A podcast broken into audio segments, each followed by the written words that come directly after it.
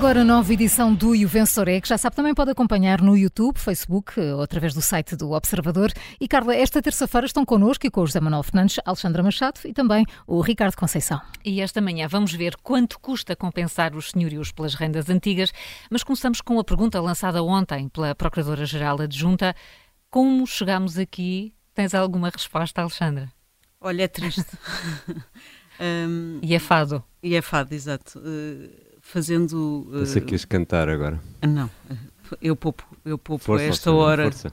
os nossos ouvintes. Tem havido mesmo. muitos desafios para se cantar aqui no E o Vencedor. Olha, já agora começo por, por pegar no, no, no título hoje do episódio 3 do Encantador de Ricos para A Festa Não Pode Parar. E uhum. isto parece-me que, que começa a ser assim. Todos os dias temos Uh, se não é Marcelo Rebelo de Souza, é António Costa a falar, aliás, daqui a pouco vamos falar uh, disso.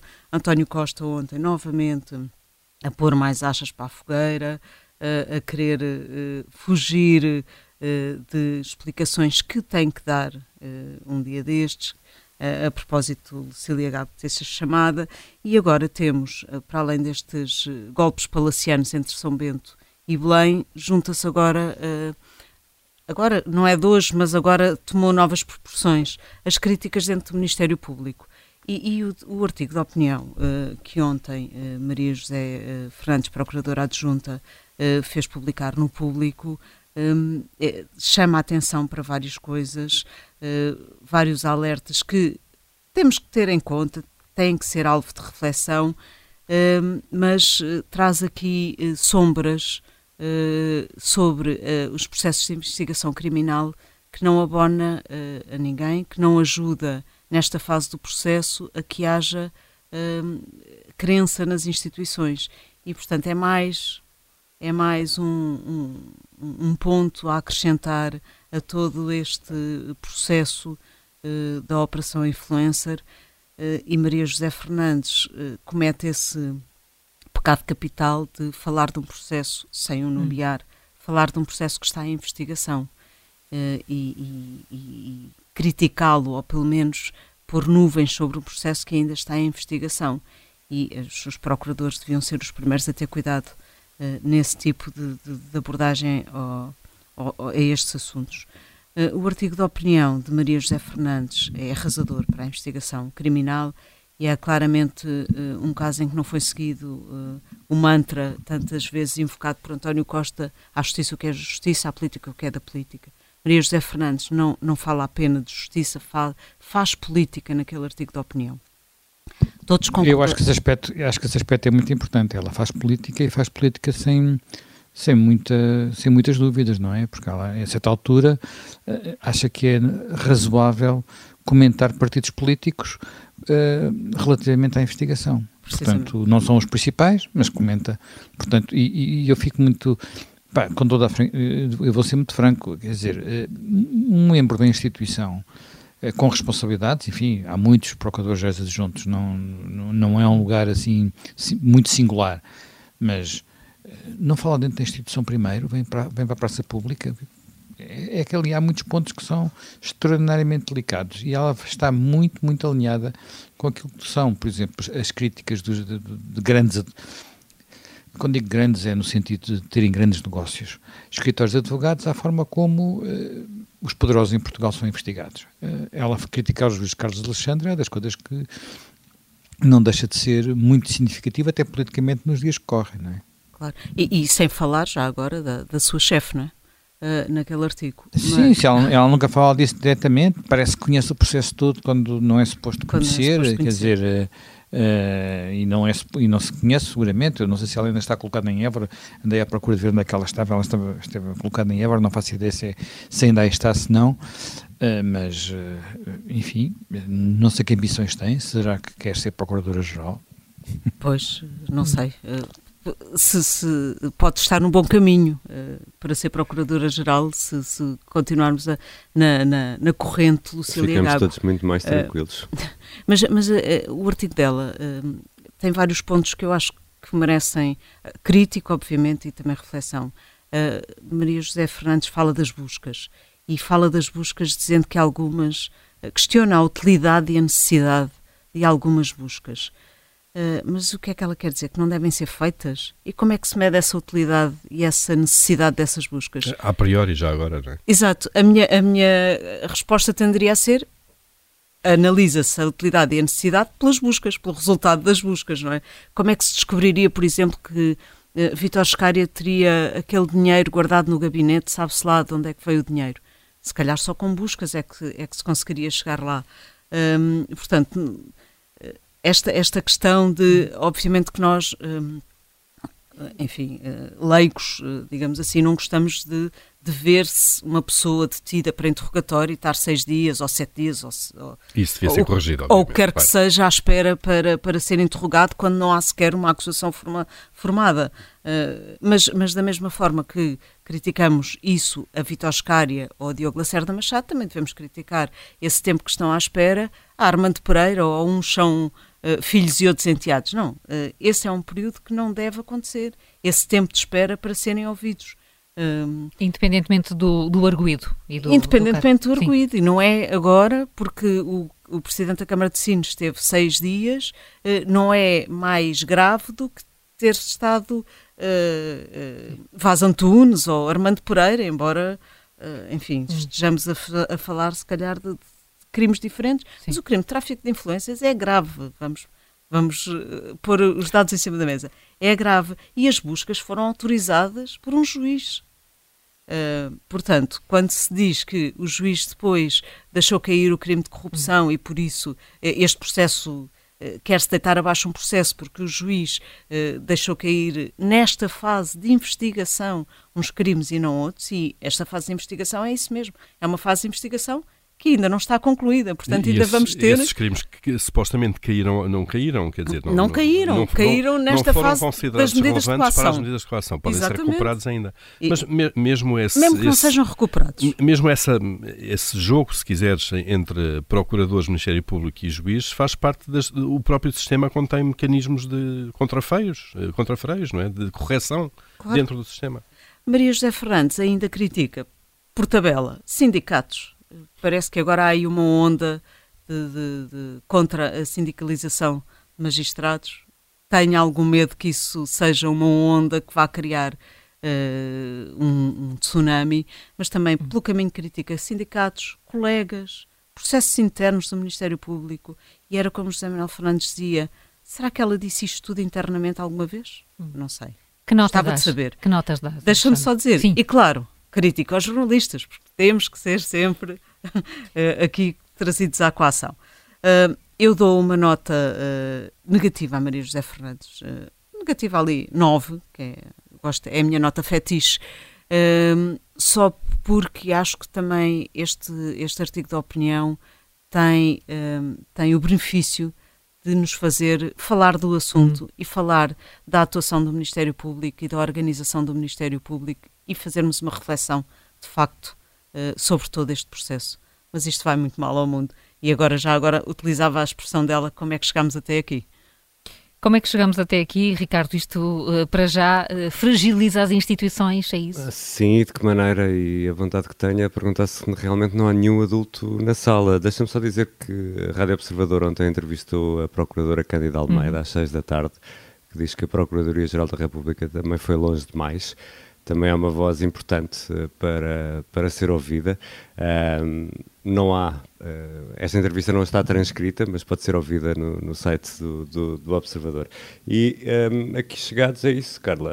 Um, oh, oh, temos oh, uma... Oh, oh, Ricardo, desculpa lá, deixa-me dizer uma coisa. A Procuradora Cândido Almeida foi, esteve à frente do CIAP, mas ao mesmo tempo que fazia isso, tinha uma coluna na rádio, o que é uma coisa que eu sempre achei particularmente e, bizarro. E foi, e foi comigo. Bizarro. Foi comigo. Pois era na Renascença, salvo exatamente. exatamente, quando estavas na Renascença. Mas durou pouco, achei um pouco, pouco, Achei um pouco bizarro, porque um, um, um, um, procurador não tem que estar a fazer comentário público na rádio e, salvo erro, também apoiou uma candidatura de Mário Soares, mas isso é Sim, outra coisa. Mas eh, durou, durou pouco tempo, porque foi em pleno caso, caso Freeport, portanto Uh, nem me lembro quando, acho que não chegou a 10, a 10 edições semanais dessa, dessa conversa. Mas uh, uh, dizia eu que aqui chegados temos as três mais altas figuras do Estado a dar um triste espetáculo na praça pública. O Presidente da República sempre a tentar sacudir a água do capote, o Primeiro-Ministro zangado zangado com o rumo que ele próprio traçou, a situação que está a viver só se deve às escolhas que fez. Temos o Presidente da Assembleia da República incendiário, não respeita aquilo que devia ser institucionalmente, eh, uma, uma separação total de, de, poderes, não tem problema nenhum em, na televisão pressionar a justiça, nomeadamente o Ministério Público. Temos uma Procuradora-Geral da República que se mantém em silêncio com a casa a arder, com, com uma desconfiança crescente em relação à, solidez do trabalho que o Ministério Público está a fazer e, e a Procuradora mantém-se em silêncio. Depois, no meio disto tudo, temos esta dúvida uh, que é importante, que é quem chamou a Belém, a Procuradora-Geral da República, e porquê. Eh, quem vai no carro pode estar, a, a, nesta altura, a perguntar-se eh, e o que é que isso tem a ver com o preço do gás, ou com o ter ou não ter médico de família, ou até saber se os meus filhos vão poder ficar em Portugal ou têm de ir para o estrangeiro para poder ter um ordenado mínimo uh, decente e, e, poder viver fora da casa dos pais. As pessoas podem perguntar-se isto, só que, como dizia o outro, isto está tudo ligado, porque uh, é muito importante aferir uh, o estado de saúde das instituições, porque são as instituições que nos livram da arbitrariedade, de, de um certo grau de, de, anarquia em que uns são os beneficiados em detrimento de outros, e, mas o que estamos a assistir é que são os titulares dessas mesmas instituições que não se dão ao respeito. Uh, e vamos ter pelo menos mais quatro meses disto, por uh, vontade do, do, do Sr. Presidente da República, que assim decidiu, achou que 10 de março era uma boa altura para fazer eleições e não no primeiro prazo possível. E estamos aqui a assistir a esta, não é uma balbúrdia no Oeste, mas é uma balbúrdia lusitana, não sei quem é, é o Bud Spencer nesta história, mas um, estamos a assistir a isto e vamos continuar a assistir a isto porque ninguém se dá ao respeito. E, e, e quando não se respeitam as instituições, quando um país não se respeita a si próprio, abre a porta àquilo que está a acontecer na Argentina, em que aparecem uh, aqueles senhores excêntricos que estalam os dedos e, e têm a solução para tudo, e as pessoas estão cansadas, estão cansadas de partidos que não lhes dão resposta, que não dão resposta para os seus problemas, que não se dão ao respeito e que eh, transformam o país neste, neste pântano nesta, nesta balbúrdia. Por isso, olha, hum. um 4 para esta balbúrdia lusitânia, Carla.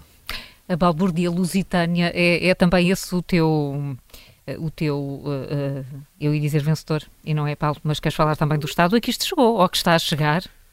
É, o Estado aqui está a chegar, não é? Não é bonito de se ver. Estamos no início de um processo eleitoral que é sempre dado a exageros, a muita gritaria também, um, e nós estamos a assistir já a uma acelerada degradação de, das instituições que uh, tem várias coisas novas em relação a outros momentos difíceis uh, do passado.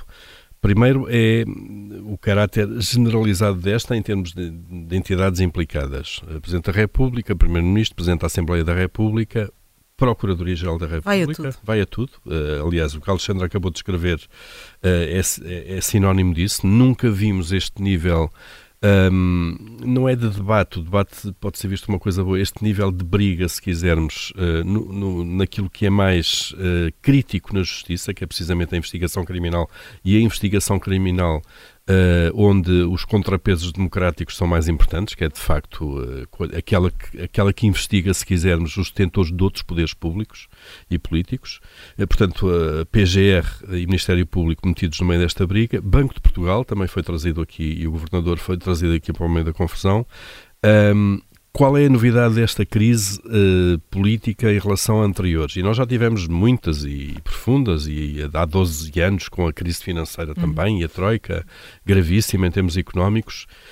Um, é que nessas alturas havia sempre um ou dois esteios de, se quisermos, Uh, institucionais de pessoas que tinham sentido Estado. Concordasse ou não com aquilo que faziam, não interessa. Mas uh, na presidência da República tínhamos Cavaco Silva, mas se recuarmos em crises anteriores, Jorge Sampaio, que eram pessoas em que, de uma forma genérica, independentemente de questões ideológicas e partidárias, eu acho que se pode acusar Sampaio ou Cavaco para ir buscar dois, mas podíamos ir a Sebas ou Ianes, podíamos acusá-los de muita coisa. Agora, de falta de sentido de Estado, falta de ponderação, e falta de uma, uma, uma, forma correta, transparente de fazer as coisas, hum, é, é difícil acusar quem quer que seja. Um, e desta vez, novidade desta crise, nós temos um dos incendiários em Belém. Uh, o Presidente da República, Marcelo Rebelo de Sousa, sentido de Estado tem demonstrado muito pouco e que é um dos, uh, dos protagonistas disto. nem vou discutir agora bem ou mal se é ele que tem razão ou António Costa. Sim, mas está a contribuir para o ruído. Está a contribuir para o ruído, uh, por ação ou por inação.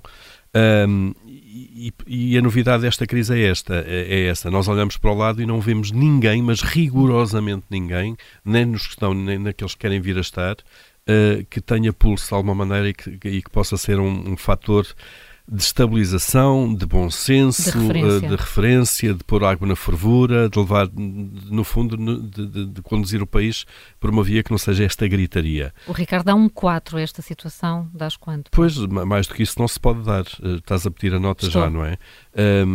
E eu acho que isto, de facto, tem tudo para piorar antes de melhorar. Um, eu acompanho o 4, o 4 do, do Ricardo, uh, mas basicamente eu acho que estamos todos, o país de alguma forma está órfão está com uma certa orfandade uh, de referências institucionais, de perceber, ok, isto pode descambar, mas está ali aquela pessoa ou outra ou outra que podem de alguma maneira uh, levar isto a, encarrilar de novo. Hum. Uh, isso não, não está a acontecer. E por isso, e por isso o, teu quatro, o teu 4, Júlio, faltam de facto aqui algumas, algumas referências, alguns pilares de estabilidade no meio desta discussão toda. Faltam, já tinha falado disso, por isso também não concordei muito que houvesse eleições já. O país não estava preparado, vai-se gastar dinheiro e estes três candidatos não era o momento deles para serem. tinham dois anos para se preparar para esse momento. Isso era ser ponderado uh, no país, até porque estamos a ver duas guerras e a situação económica é esta, mas todos quiseram eleições e, portanto, uh, a razão está sempre do lado uh, da maioria. Mas isso faltava ponderação e a minha hum. nota é mesmo para Mariana Mortágua e Paulo Raimundo, líder do Bloco e do PCP, que ontem, enfim, não podendo fazer muito mais que isso, vieram dizer o que é óbvio. nesta altura o que falta mesmo é ponderação, disse Mariana Mortágua. Eh, que não vai lançar mais achas para uma fogueira, que está uma confusão, eh, lançar mais ruído, e Paulo Raimundo disse que era bom deixarem-se tricas e resolverem os problemas dos portugueses. Porque há um país lá fora que hum, está com dificuldades. Há empresas que estão a tentar lutar por, por, por estão a ver as suas exportações caírem uh, e há jovens que estão à procura de, uh, do mundo e de melhores salários e do problema da habitação para resolver que não têm forma de o fazer, que não ligam nenhuma a isto que se está a passar. Não querem saber disto para nada. E os jovens então é perguntar o que é que eles acham disto e nem querem saber, querem, vamos mas é embora daqui uh, trabalhar para outro lado, porque é, um, enfim, a única coisa que podem fazer nesta altura, porque ninguém resolve os problemas, já para não falar, enfim, do que está a passar nos hospitais e, e, no, e com os professores e na educação, etc. E por isso o que tem faltado mesmo aqui no país é gente ponderada, hum. gente que ponha, eh, é por isso que eh, na tropa às vezes dizia-se, vem alguém que ponha ordem na caserna. E é isso que está, é o risco que estamos a correr um dia destes. E às vezes falam dos, dos populismos e dos partidos extremistas, mas o grande problema das próximas eleições, na minha opinião, vai ser mesmo a abstenção, eh, mais do que os partidos extremistas. E, portanto, Hoje dou nota positiva. a Mariana Mortaga, outra, é? pois claro. O problema é que a abstenção vai levar Pois a... vai levar ao resto, claro. Ao resto. Quem é que vai votar em condições destas? Ora, hum. a, minha, a minha nota é positiva para Mariana Mortaga e para o Raimundo, que uh, também, no, um também noutras, uh, noutras condições, também noutras alturas também são, uh, quando os temas lhes interessam, também deitam achas, achas para a fogueira, mas nesta altura o país não precisa disso. Vou-lhes dar um 14, claro. Um 14 para os líderes do PCP e do, e do Bloco de Esquerda. Falando em problemas reais, José Manuel, trazes aqui um, um, estudo encomendado pelo Governo uh, que tenta perceber quanto é que custaria compensar os senhorios pelas uh, rendas de casa antigas. É verdade, olha. Então? É um estudo muito curioso e é muito curioso porque basicamente o que, o que o estudo nos diz, no limite, enfim, podemos ter aqui ter várias visões do estudo, eu não consegui, só consegui ver as notícias sobre o estudo, não consegui aceder ao estudo, uh, mas ele diz-nos que se provavelmente uh, os senhorios estão a suportar 650 milhões de euros por ano de apoios sociais. Estão a fazer de Estado Social uh, num valor equivalente a 650 milhões de euros. Porquê? Porque, de acordo com uma, enfim, uma das hipóteses colocadas no estudo, se uh, o governo uh, fizesse aquilo que devia, que era permitir que as rendas mais antigas, estamos a falar com rendas com mais de 33 anos, rendas anteriores a 1990, pudessem ser descongeladas, como estava previsto na lei de 2012 e que foi sendo congelado, esta, esta, este descongelamento foi sendo congelado sucessivamente pelos vários governos uh, de António Costa, não é? E por vários ministros diferentes e agora também, e de repente perceberam que isso representava a tirar para cima dos senhorios uma responsabilidade social, no fundo há pessoas que não têm, que têm menos capacidade para suportar a atualização de rendas, e, portanto, uh, uh, quem paga essa, uh, esse apoio social a esses arrendatários são os senhorios. Com todos os custos que isto, que, isto tem no que respeita à degradação dos imóveis, a degradação do parque habitacional, a inversão de, de responsabilidades e por aí adiante. Até porque muitos senhorios não são propriamente ricos, não é? São pessoas que procuraram esta via para ter uma, um complemento de reforma. ora bem, eu não sei se o, estudo, se o, estudo, está bem feito, como disse, não consegui entrar no estudo para ver o seu detalhe. Sei que há vários cenários, um cenário maximalista, digamos que é este cenário que pega nas rendas mais antigas e as atualiza para o valor médio das rendas eh, dos últimos anos. E, e depois há outras, outras, outras, digamos, outros caminhos inter, inter, intermédios eh, que custariam menos dinheiro ao Estado. O Governo não diz o que vai fazer, eh, acho, não me custa acreditar, aliás, posso apostar que não vai seguramente uh, transferir para os senhorios os 650 milhões de euros que acha relevantes, mas eu acho que aqui há uma questão que é, sobretudo, muito importante e muito, muito relevante. Não há forma de o Estado poder uh, obrigar alguém a fazer política social e achar que a melhor coisa que, que há a fazer a seguir é compensá-lo por estar a fazer essa política social. Isto não é o bom caminho. Se o Estado quer fazer política social, tem que ir diretamente aos beneficiários. E isto, e, uh, e só para, para, para, dar uma ideia, portanto, como é que este estudo é feito, como é que se chegam a estas conclusões? Chegam-se a essas conclusões porque aplica-se uh, o, congelamento, que será para as pessoas, para, para os idosos, para os deficientes, para os rendimentos baixos, vai-se para para, para a autoridade tributária, ver-se qual, qual, é o rendimento, ver-se qual é a idade, enfim, fazem-se uma, uma complicação sempre, porque isto é preciso muitos critérios para, não, para que não se transfira injustamente uh, dinheiro, e depois uh, chega-se ao fim, dá, um, dá uma, uma, fatura muito grande, pode variar, enfim, há, vários, há outros cálculos que, que, apontam apenas para 400 e tal milhões de euros, e outros que no limite não transferem quase nada, portanto, que, que também são um bocadinho absurdos. Uh, a única forma de ter isto regulado é cada pessoa poder fazer a sua escolha. Portanto, é, é deixar o mercado funcionar minimamente e, quando há de facto situações de limites, dar apoios. E porquê que eu digo isto? Porque, olha, a primeira vez que houve, isto já foi há muitos anos, olha, foi há mais de 30 anos, foi ainda da década de 80, vê lá tu, quando houve a primeira lei eu acho que ainda foi uma lei do Bloco Central, portanto, uma lei feita ali pelo PS e PSD nos anos, meados dos anos 80. Primeira lei que tocou no congelamento das rendas, havia o pânico de uh, ai, vai haver despejos, as pessoas não conseguem pagar. E uh, o ministro, na altura, o Ministério responsável por isso, criou inclusivamente, uh, digamos, uns serviços especiais, uh, quiosques para as pessoas poderem pedir subsídio de renda.